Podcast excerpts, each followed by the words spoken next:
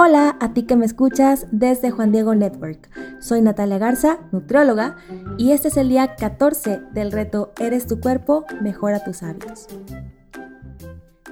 Quiero decirte que he estado pidiendo por ti a nuestra Madre Santísima para que te ayude a adquirir los hábitos que te van a hacer mucho bien. Espero que estés tomando con mucho gusto este reto, que estés aprendiendo mucho y que estés llevando a la práctica no te angusties si algunos de estos hábitos te cuesta como cumplirlos diariamente. Toma tiempo, pero siempre el conocimiento va a ser muy bueno y aunque no lo llevemos a la práctica tan rápido, el hecho de ya aprenderlo y de ya saberlo ya hace la diferencia. Entonces vamos a encomendarnos a la Virgen y a Diosito para que nos ayuden a cada vez ir mejorando nuestros hábitos y pues bueno, quería comentarte también que muchas veces nos enfocamos en eliminar vicios más que en formar hábitos. Así como en el camino espiritual, ¿no? Que a veces nos enfocamos más en no pecar que en amar, en adquirir virtudes. Si bien es importante superar los vicios porque pues sí nos dañan a nosotros mismos y a los demás, es más importante vivir en la virtud, porque eso nos trae mucho bien, nos acerca a Dios, nos acerca a los demás. Y cuidar tu alimentación es parte de la virtud de la templanza. Y hay muchísimos santos que hablan sobre esto, hablan de los frutos que trae el vivir con la virtud de la templanza. Hoy vamos a estar platicando del grupo de las grasas.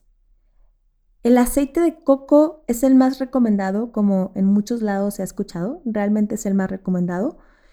¿O qué debemos de tomar en cuenta cuando estamos eligiendo un tipo de aceite o los tipos de grasa? Antes, antes, antes, antes se promovían mucho las dietas bajas en grasa, se creía que eran más saludables, pero las investigaciones más recientes han demostrado que las grasas saludables son necesarias y benéficas para la salud, pero no se trata solamente de estar incluyendo grasas a la y se va, sino de elegir las más saludables. Estudios han demostrado que no hay mucha relación en el porcentaje de calorías provenientes de grasa es decir, no hay tanta relación en qué tanto estoy comiendo de grasa para considerarlo como algo que impacte en el cáncer o en las enfermedades de corazón. Pero en realidad lo que sí se ha demostrado es que afecta positiva o negativamente el tipo de grasas y es de lo que vamos a estar platicando en este día.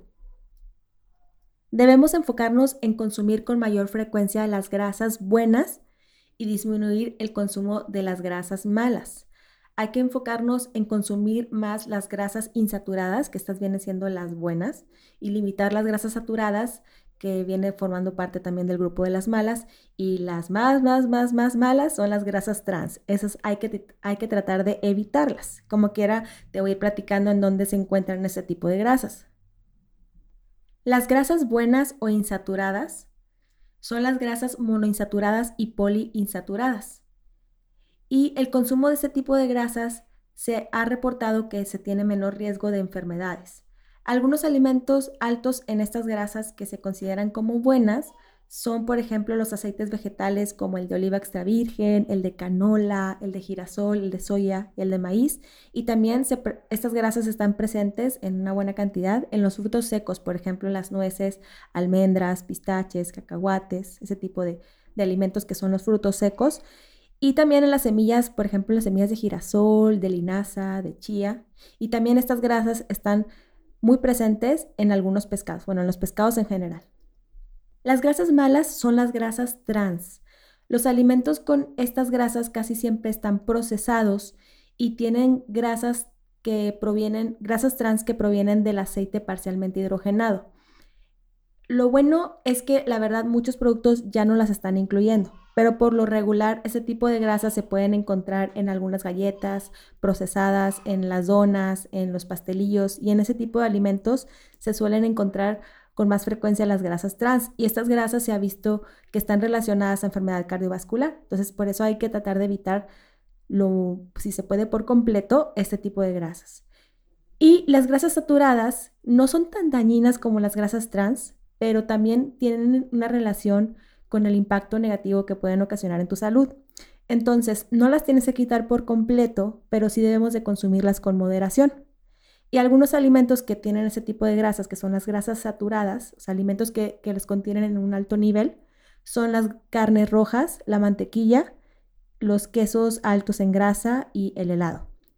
También algunos aceites vegetales son altos en estas grasas, como por ejemplo el aceite de palma y el aceite de coco. Así que no hay que irnos con las modas. Podemos consumir el aceite de coco, pero con poca frecuencia, y no, y no considerarlo como el aceite más saludable como muchos lo promueven. O sea, si a ti te gusta el aceite de coco, le da buen sabor a algún postrecito que haces o alguna comida en especial, lo que tienes que considerar es tratarlo de incluir con menos frecuencia a la semana y en una cantidad moderada. No le pongas demasiado aceite de coco. Pero quiero mencionarte esto, no es por, no es por satanizar el aceite de coco, simplemente es hacerte ver que tiene grasas saturadas y que si lo estabas incluyendo con mucha frecuencia pensando que era lo más saludable, pues debido a ese tipo de grasas que están más altas en este aceite, no son lo más recomendable. Otra cosa importante al elegir un aceite es que tenga un punto de humo aceptable. El punto de humo es el punto de sobrecalentado de una sustancia. Cuando se sobrecalientan los aceites, o sea, cuando los estás reutilizando, los dejas con con un alto nivel de fuego, los estás, estás cocinando hacia fuego alto y por mucho tiempo, la química del aceite puede cambiar y esto la verdad es que nos hace mucho daño. Por eso no es muy recomendable estar reutilizando tanto los aceites o estar consumiendo muchos alimentos recalentados porque se puede cambiar la química del aceite. Si se escucha por ahí un niñito por atrás, es mi sobrino. Pero bueno, les decía que también algunos aceites con un moderado punto de humo que los podemos utilizar para saltear nuestras comidas son el aceite de canola, el aceite de oliva extra virgen y el aceite de aguacate. Aun cuando estos aceites son más saludables que otros, como quiera tenemos que consumirlos con moderación. O sea, no porque sean buenos podemos dejarnos caer. Que yo he escuchado mucho este, este pensamiento. Si se, se descubre que algún alimento es bueno, a veces nos damos con la con la idea de que es mejor comerlo demasiado. Entonces, no, todo tiene sus cantidades y en cuestión de los aceites lo tenemos que usar muy poquito nada más para que podamos calentar la comida, para que le dé ese saborcito, pero no debe estar muy abundante en nuestro platillo.